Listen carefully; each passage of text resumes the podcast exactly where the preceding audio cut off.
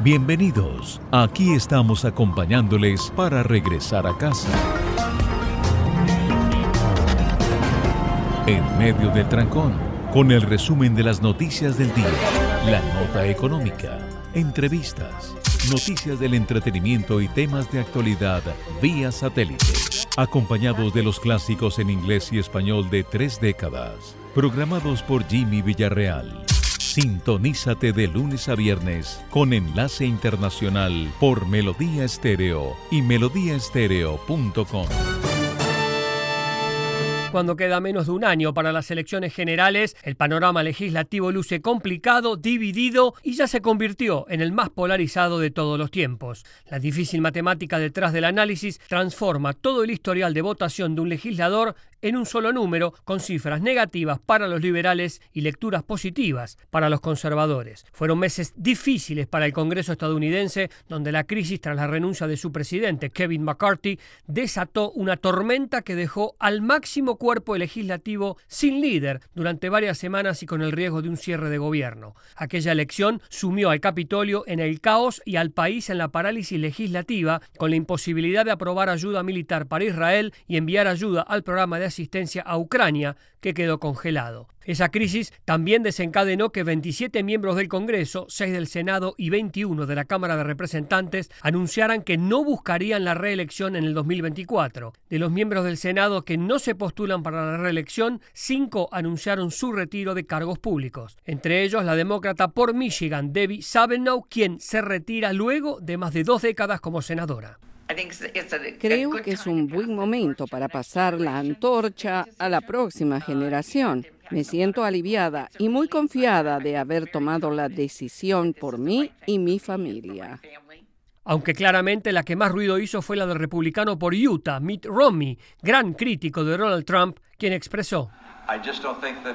No creo que necesitamos más políticos en sus ochentas. Francamente, es hora de que haya una nueva generación de líderes. Ellos son los que necesitan tomar las decisiones y que le harán forma al mundo en el que vivirán. El 5 de noviembre del 2024 los estadounidenses volverán a las urnas para elegir a su presidente y todo apunta que como en el 2020 será entre Joe Biden y Donald Trump. Mientras tanto, el reto aumenta en una nación donde además del Congreso también está polarizada entre los estadounidenses, cuya diferencia en el mapa de estados decisivos se reduce cada vez más y la decisión definitiva será en apenas unos miles de votos. Enlace Internacional, una hora con el mundo por Melodía Estéreo y melodíaestéreo.com.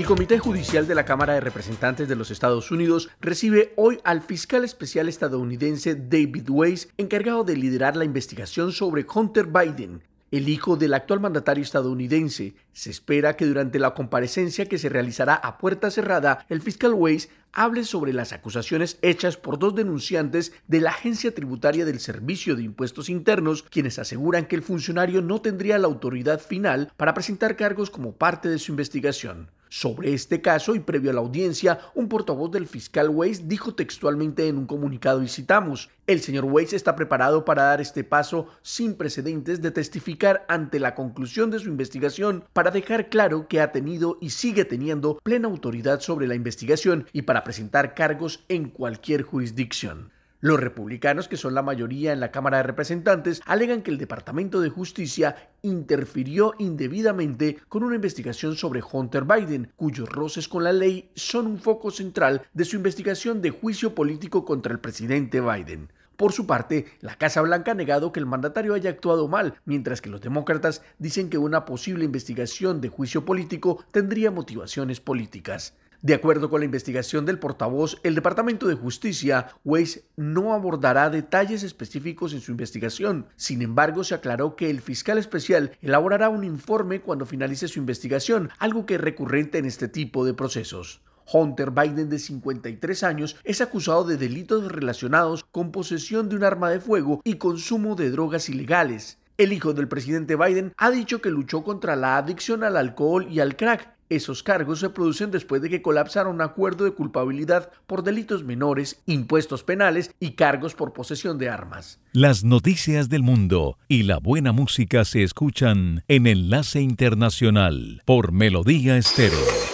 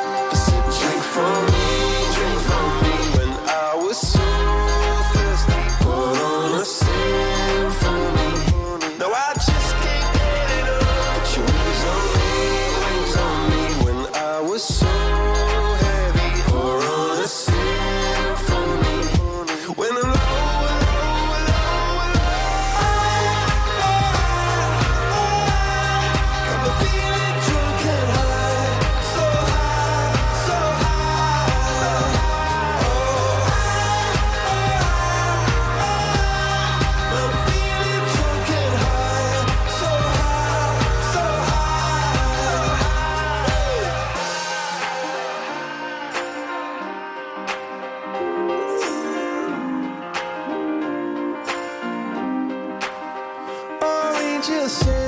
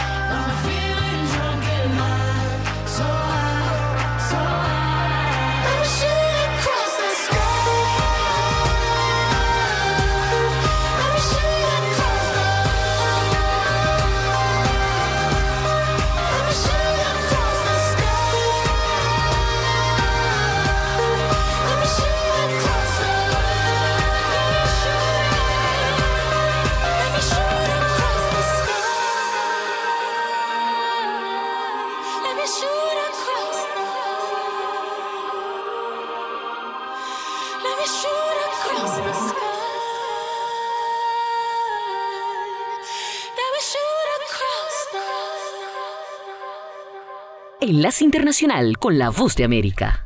Tras una breve pero intensa gira diplomática por Oriente Medio, el secretario estadounidense de Estado Anthony Blinken se encuentra en Tokio, la capital de Japón, donde participa en la cumbre de ministros de Asuntos Exteriores del Grupo de los Siete que reúne a las principales democracias industriales de todo el mundo. Blinken, al dirigirse a sus homólogos del G7, remarcó la importancia de establecer un acuerdo común para abordar la crisis en Oriente Medio y exhortó al grupo a hablar con una sola voz al referir a la situación en la franja de Gaza a fin de evitar que se profundicen las diferencias ya existentes en torno a este arraigado conflicto. Sobre la agenda, los ministros abordan varios temas de actualidad. Por un lado, los esfuerzos para aliviar el gran impacto humanitario de la ofensiva de Israel sobre el enclave palestino, así como las acciones que lleven a la liberación de los rehenes en manos de Hamas. Además, también se centran en la invasión del Kremlin en Ucrania y los temores en torno a Corea del Norte y sus posibles estrategias nucleares. En unas primeras declaraciones antes de su encuentro bipartidista con el secretario Blinken, la ministra nipona de Asuntos Exteriores, Kamikawa Yoko, manifestó la condena de Japón al ataque de Hamas contra territorio judío y expresó su apoyo a los esfuerzos de Estados Unidos en este conflicto y aseguró que una unidad sólida entre Japón y Estados Unidos es especialmente crítica en este momento. Dichos esfuerzos incluyen ampliar de forma significativa significativa e intencional la asistencia humanitaria para Gaza, presionar al gobierno de Israel para que acepte pausas humanitarias y comenzar a planificar una gobernanza una vez termine este episodio de violencia y forjar una estructura de seguridad en el territorio a fin de evitar que la guerra se extienda en la región. Judith Martín Rodríguez, Voz de América. Ahora, las noticias de Colombia y el mundo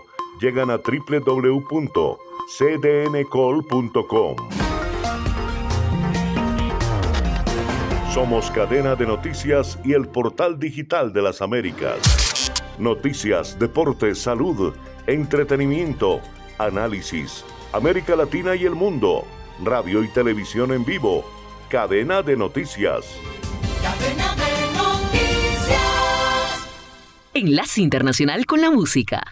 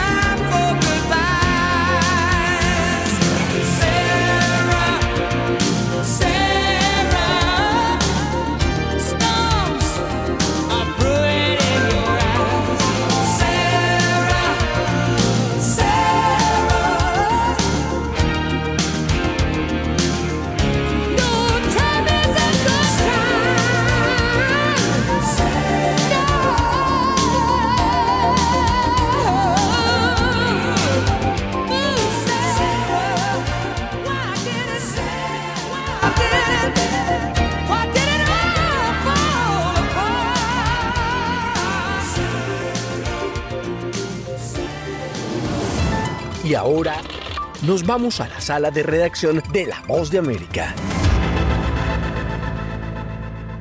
El más reciente reporte del Servicio Nacional de Migración de Panamá reflejó que 49.256 migrantes irregulares ingresaron al país por la selva del Darién en octubre, mientras que la cifra total de 2023 asciende a 459.180 personas que se han atrevido a realizar la peligrosa travesía, en su mayoría rumbo a los Estados Unidos. Cabe señalar que las cifras de octubre representan una considerable disminución de migrantes que cruzaron la selva en comparación con las 70 5.278 personas que se contabilizaron en septiembre. Sin embargo, las estadísticas aún continúan alarmando a las autoridades que buscan medidas para frenar el tránsito irregular que representa un daño para la economía y los ecosistemas del país, pero también para los propios inmigrantes ante los peligros de la jungla y la delincuencia organizada. Las autoridades siguen implementando las medidas de regulación migratoria anunciadas a mediados de año para controlar el flujo de personas que pasan por el país, deportando a aquellas que infringen la ley. María Isabel Sarabia comentó que se han realizado más de 20 vuelos con ciudadanos expulsados hacia Colombia. El primer vuelo que el Estado panameño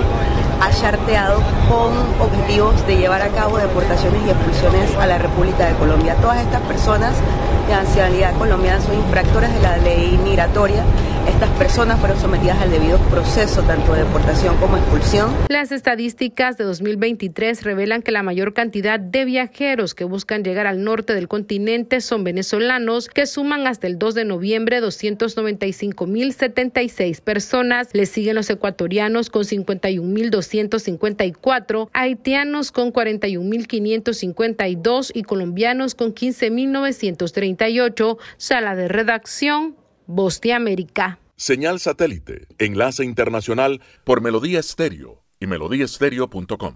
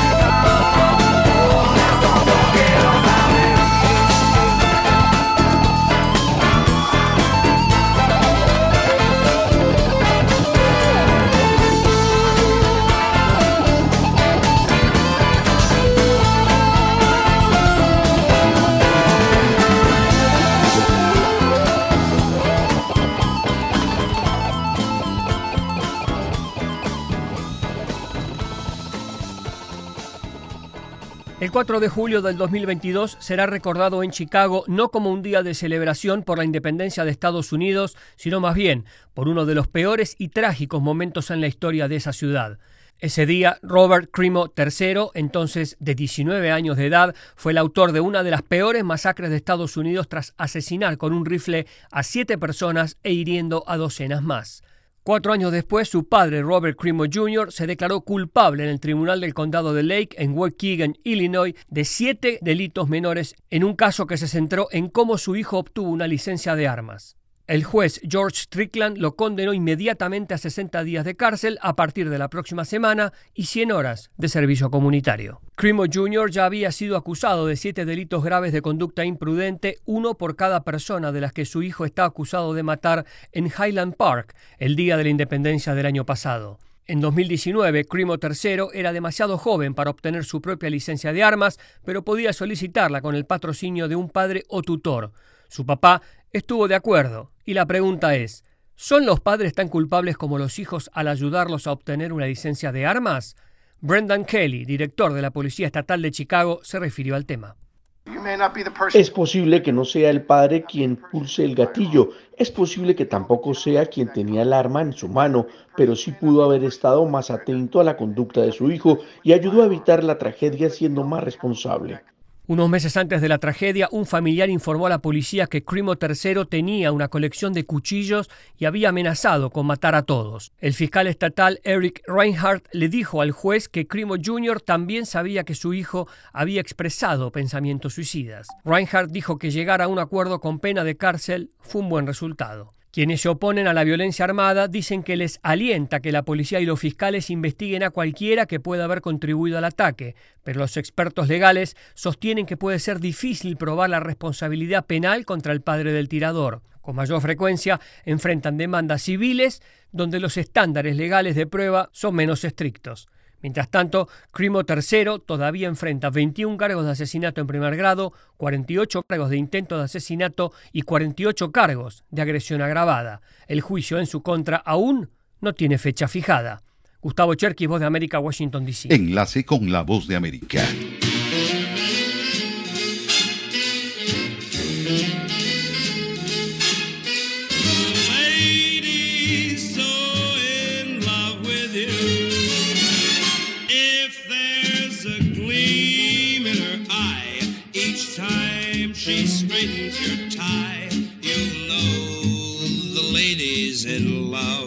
with you.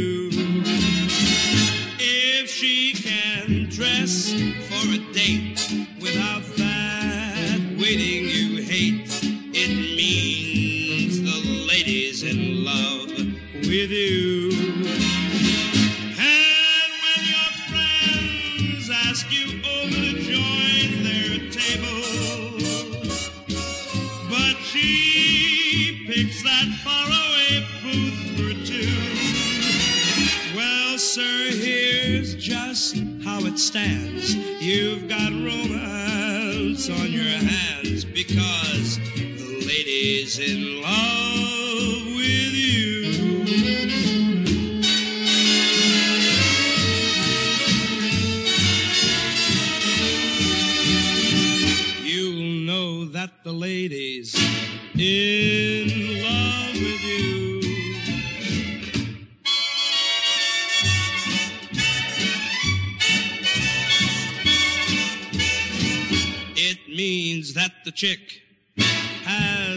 definitely got eyes for you.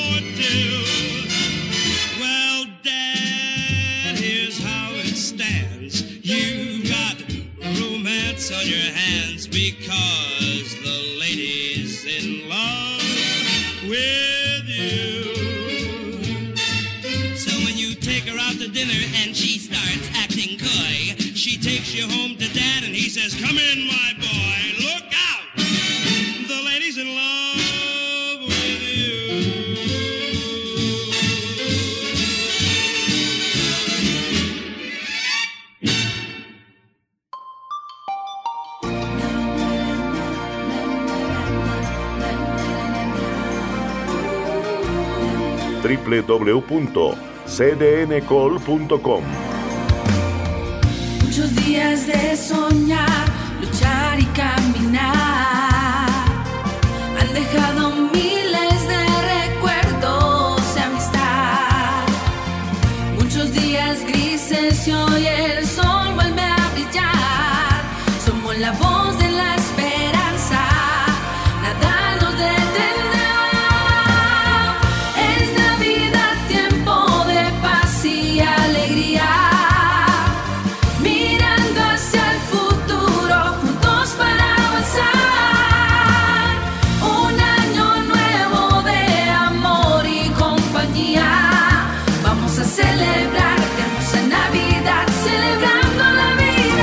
De noticias.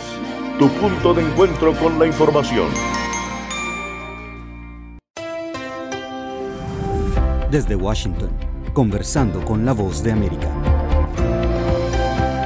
¿Qué tal amigos? Soy Yoconda Tapia y tengo mucho gusto en compartir esta emisión de hoy con todos ustedes para entrar en detalles de los escenarios en los que se desenvuelve la política venezolana luego de las elecciones primarias de la oposición y de la elección de María Corina Machado como su candidata, además del futuro de las elecciones 2024. Para analizar este tema se deben incluir los últimos acontecimientos que rodean el tema, desde los aprestos legales en contra de la primaria, como la situación de la demanda por el Esequibo y los acuerdos previos firmados entre los gobiernos de Venezuela y Estados Unidos. Carolina Alcalde plantea estas interrogantes en esta entrevista con Anderson Sequera, director estratégico de la consultora Politics.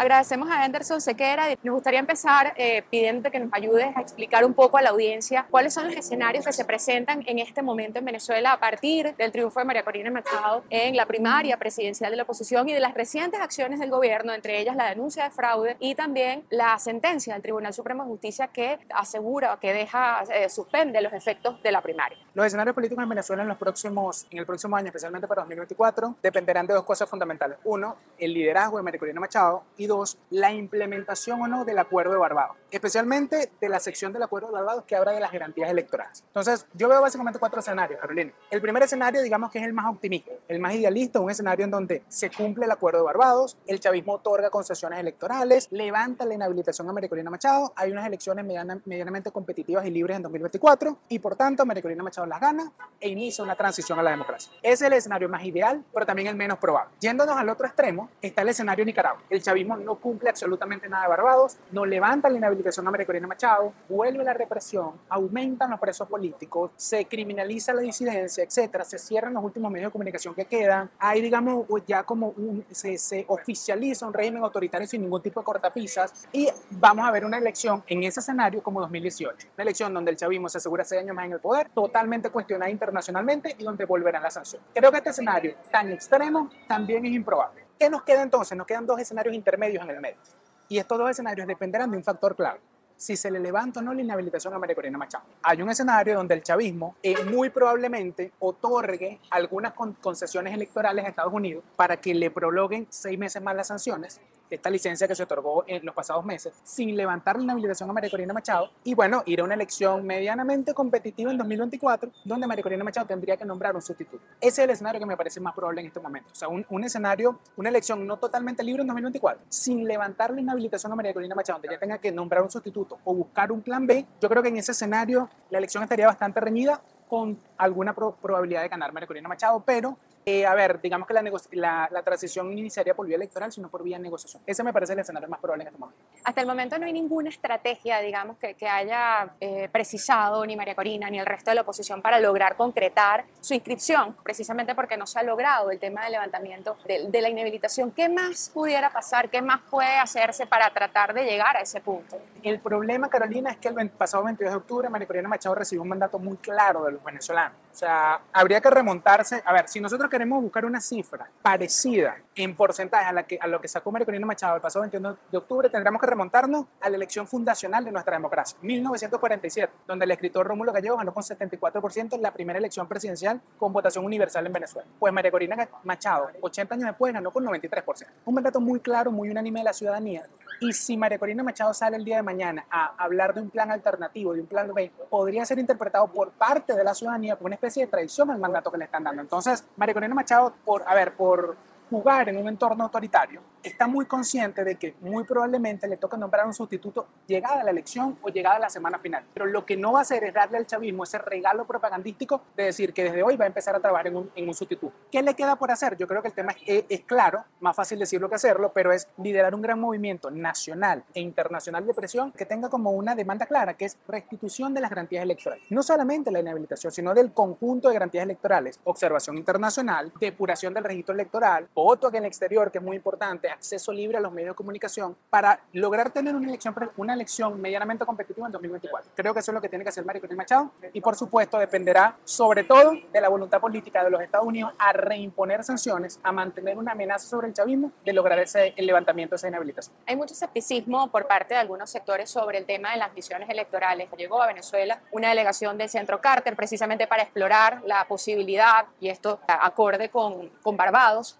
eh, de, que envíen una misión técnica para las elecciones de 2024. ¿Qué tan importante es la presencia del Centro Carter en Venezuela? Yo voy más allá. El elemento de la observación internacional para las elecciones nacionales en Venezuela en 2024 es de extrema importancia y yo diría que es una de las garantías electorales más importantes que puede exigir la oposición. Sin embargo, cuando al chavismo se le habla de observación internacional a las elecciones, el precedente que tiene el chavismo es Bolivia. Hay que recordarle a la audiencia que en las elecciones presidenciales en Bolivia, eh, una misión electoral de la OEA emitió un informe luego luego de las elecciones, donde dijo palabras más, palabras menos, que había un fraude. Hay que recordar también que este informe fue la base que luego tomaron los militares y la policía en Bolivia para decir, básicamente, bueno, presionar a Evo Morales en su momento como, bueno, y hacerlo renunciar, etc. Entonces, para el chavismo, el tema de una misión electoral es muy importante porque si ellos cometen algún error de cálculo, si ellos dejan venir a, a digamos, a, a, un actor que no sea, no sea amigable o que vaya a, a revisar el proceso con, con la exhaustividad que merece, para ellos, en su narrativa, eso podría significar la salida del poder. Ha sido importante así de, digamos, de peso le dan ellos a la misión electoral. Ahora bien, ¿por qué invitan al Centro Carter? El Centro Carter vino a observar el referéndum revocatorio de 2024 y llegaron a decir que el sistema electoral venezolano era el mejor sistema electoral del mundo. Entonces, es, un, es una organización muy bien vista por el chavismo, pero tiene mucho recelo en algunos actores de la oposición. Yo diría incluso desconfianza en algunos actores. Ahora, esto es importante. La legislación venezolana no tiene la figura de la observación electoral. ¿Qué sucede en ese sentido? Que el Consejo Nacional Electoral se reúne con actores como el Centro Carter o cualquier actor que observe elecciones en el mundo y llegan a un memorándum de entendimiento. En ese memorándum se establece, no en la ley, en la negociación directa CNE, actores de observación electoral establecen en ese memorándum de entendimiento donde se establece el alcance de la misión, la etapa en la que van a llegar a Venezuela, la cantidad de centros que van a observar, qué van a hacer, cuándo van a emitir el informe público, si lo van a hacer público o no, se establecen todos los detalles. El hecho de que el centro Carter haya llegado tan rápido a Venezuela es una excelente señal de que el centro Carter se está tomando en serio su misión de observar las elecciones en Venezuela y lo que, lo que nos deja entrever que quiere que esa misión electoral sea una, una misión de observación real y no solo simbólica. ¿Qué quiero decir con esto?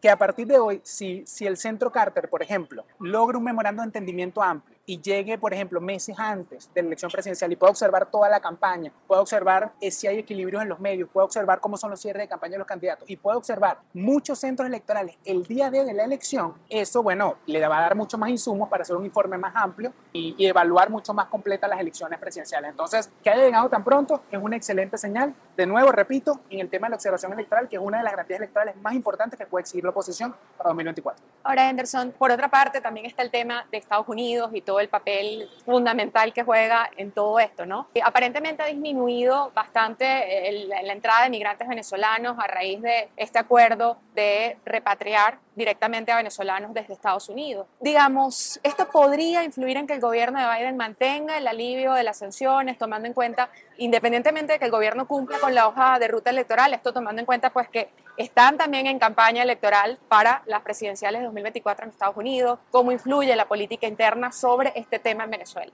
Aquí hay que decirlo claramente, el tema de la migración es el principal incentivo político electoral del presidente Biden y de la administración de Estados Unidos para firmar el acuerdo de Barbados con el chavismo. Se habla mucho del petróleo, pero todos los expertos petroleros coinciden en que si, las si las sanciones a Venezuela ya se levantaron, se extienden hasta por seis meses más, eso solamente representaría, en el mejor de los escenarios, un aumento de 200 mil barriles diarios de petróleo. Para ponerte en contexto, la producción mundial de petróleo hoy es de 100 millones de barriles al día. Un aumento de 200 mil es 0.02 de la demanda. Es decir, el tema no es por petróleo, el tema es por migración. Entonces, son tan elevados los incentivos del presidente Biden para frenar la migración en Venezuela, no solamente la migración en Venezuela, sino toda la migración que viene de Centroamérica, que si, para ponerlo en estos términos, en la medida en que la migración aumenta hacia Estados Unidos, aumenta la impopularidad del presidente Biden en los estados del sur y aumenta la improbabilidad de que se relija en 2024. Entonces, el incentivo está claro y tan claro está que incluso si el chavismo no cumple todas las garantías de Barbados e incluso si no levantan la inhabilitación a María Corina Machado, el presidente Biden y la administración de Estados Unidos tienen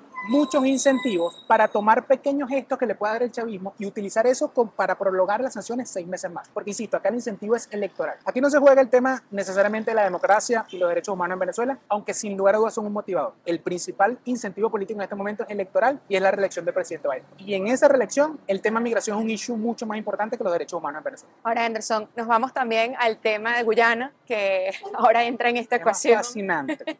y que vuelve a, a, a, ser más complejo, ¿no? Ya el panorama sí. que teníamos. ¿Por qué consideras que en este momento el chavismo está posicionando el tema de Guyana y, y puntualmente el referéndum del 3 de diciembre? Varias razones. La primera, Barbados se firmó hace pocos meses, pero hay que recordar que, que el mecanismo de negociación de México tiene más de dos años. En septiembre de 2021, la oposición venezolana firmó con el chavismo un acuerdo donde ambos se ponían de acuerdo sobre la defensa del derecho histórico de Venezuela sobre el territorio Este es como los típicos puntos en común que un negociador de buena fe pone sobre la mesa porque sabe que las dos partes van a estar de acuerdo para empezar a generar confianza. Lo que no vislumbra el negociador es que luego eso va a terminar convirtiéndose en un gran problema para la transición. ¿Por qué? Porque el chavismo posiciona ahorita el tema exequivo porque sabe que como la oposición no puede, a ver, la oposición viene en una elección autogestionada porque no confía en el CNE. Es imposible que la oposición salga a, a llamar a participar a la población venezolana a un referéndum consultivo donde va a estar el CNE. Entonces, como el chavismo sabe esa jugada, posiciona el tema exequivo para luego sentarse en Barbados o sentarse en la negociación con Estados Unidos y decir, la oposición está incumpliendo parte de su trato, entonces yo no tengo que incumplirte la otra parte de las garantías electorales. Ya lo ha venido haciendo. O sea, en días anteriores Nicolás Maduro sacó unas supuestas campañas de TikTok de la oposición diciendo no a votar el exequivo, etcétera, cosa que no ha salido en ninguna de las páginas oficiales de, de la oposición, pero ya por ahí va. Van a utilizar el antecedente de, de, septiembre de 2021 para decir que la oposición está incumpliendo el acuerdo. Ahora, esa es solamente una de las razones. Otra de las razones es un tema básicamente de opinión pública. Quizás desde febrero de 2019 la oposición no manejaba la agenda en Venezuela. La agenda en Venezuela en las últimas dos semanas ha sido la primaria, sobre todo el rotundo triunfo de María Corina Machado en la primaria. El chavismo necesita un tema lo suficientemente potente para entender literal de la primaria y parece que el del su principal apuesta en ese caso está siendo la, la del Esequibo. Pero hay un tema superior y es el chavismo necesita construir un relato épico, necesita construir un enemigo en común que sea tan poderoso en 2024 como para convencer a los no convencidos. Para decirlo en una frase, el chavismo quiere que el Esequibo sea para ellos lo que las Malvinas fue para la Junta de la Dictadura en Argentina. Dato interesante, la dictadura terminó perdiendo la guerra y bueno, se produjo una transición. No creo que, que esa parte de la historia le gustó mucho al chavismo, pero en esencia lo que buscan es apelar al nacionalismo de los venezolanos en un tema en donde muchos de los venezolanos podemos estar de acuerdo y tratar de, sobre la base de ese nacionalismo, tener un tema allí, primero que es muy incómodo para la oposición, pero que pudiese convencer a los no convencidos, a los no politizados, etc. Entonces, por ahí, por ahí van un poco más de las razones. Ahora, la última razón, quizás la más peligrosa. El chavismo puede utilizar el tema del Esequibo, elevar a propósito las tensiones con Guyana, hasta un tema incluso de movilización militar, decretar un estado de conmoción nacional y suspender hasta nuevo aviso las elecciones presidenciales de 2024. Creo que ya han hecho movilizaciones parecidas en, el pasado con Colombia. No se llegaron a ese extremo de las tensiones cuando el presidente Chávez movilizaba tropas hacia la frontera con Colombia, pero en este caso sí hay un incentivo muy importante del chavismo para, en un escenario extremo, que se vean perdidos en 2024, el, dinero de las sanciones no le dé chance para generar una sensación de bonanza o gestión o, repartir el suficiente dinero, podrían manejar el escenario de movilizamos tropas hacia la frontera sin llegar a la confrontación bélica, pero eso no da la justificación de crear un estado de conmoción nacional y suspendemos las elecciones hasta nuevo aviso. Eso puede ser una posibilidad. Y es un escenario lo que se ve bastante probable. Bastante probable en la medida en que el chavismo, yo creo que sería probable si el chavismo constata una cosa, que los recursos provenientes de las sanciones no tienen un aumento claro en la posibilidad de Nicolás Maduro. Si los recursos que ellos están obteniendo de las sanciones no tienen un aumento, un impacto en la popularidad y en la intención de voto de Nicolás Maduro hacia 2024, van a considerar todos los escenarios, desde María Corina Machado presa hasta el tema de la promoción nacional. Entonces, no hay que descartar que esto sea simplemente un tema de opinión pública, podrían jugarse esa última bala si sienten que no, no tienen salida el tema electoral. Gracias, Henderson. Gracias a ustedes, siempre, siempre a la hora por la invitación. Era Henderson Sequera, director estratégico de la consultora Politics, en entrevista con Carolina Alcalde, analizando los diferentes retos y escenarios que se enfrentan en Venezuela rumbo a las elecciones generales previstas para 2024. Gracias a ustedes, amigos oyentes, por acompañarnos. Recuerden que de lunes a viernes pueden escuchar nuestro podcast Conversando con la Voz de América con temas de actualidad en profundidad. Nos encuentran en nuestra página web vozdeamerica.com y nuestro canal en YouTube. Gracias. Desde Washington le saluda Gonzalo Abarca para invitarlos a escuchar Enlace Internacional, lunes a viernes, 7 de la noche, por Melodía Estéreo y en simultánea por melodíaestéreo.com.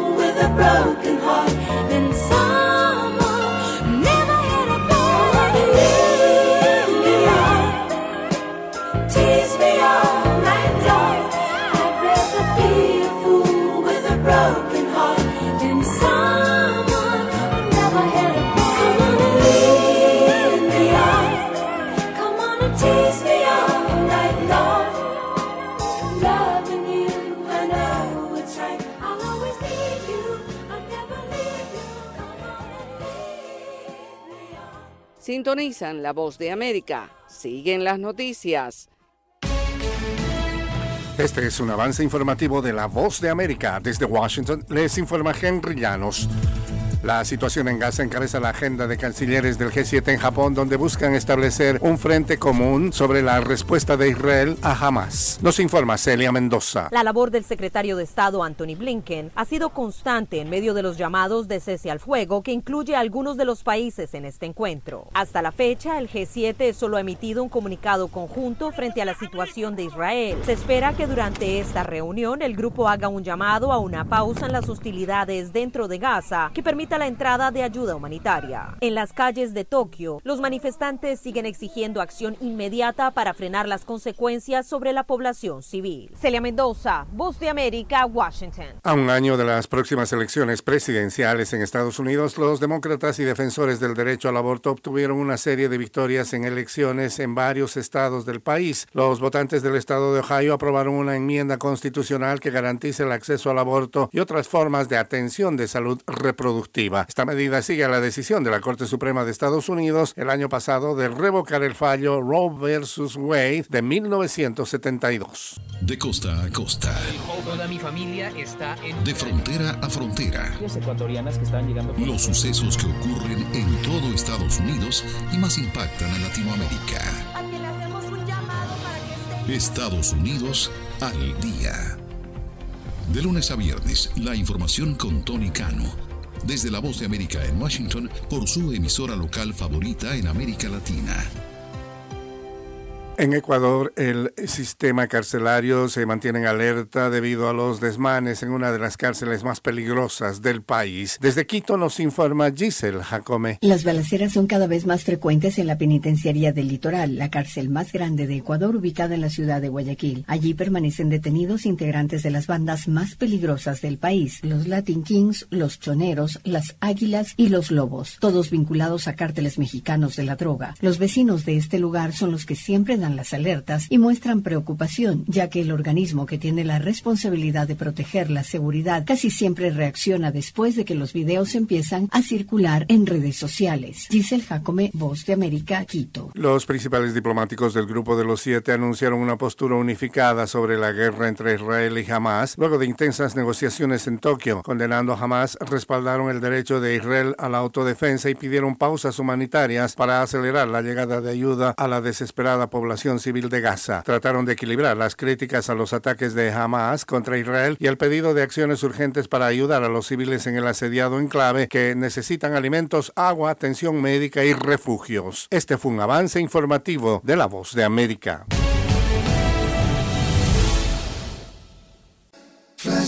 Con Jimmy Villarreal. Una semana como la que hoy estamos viviendo, les voy a decir las tres mejores canciones de noviembre de 1986, True Colors con Cindy Lauper, True Blue con Madonna y primer lugar Amanda con agrupación Boston en nuestro flashback de hoy.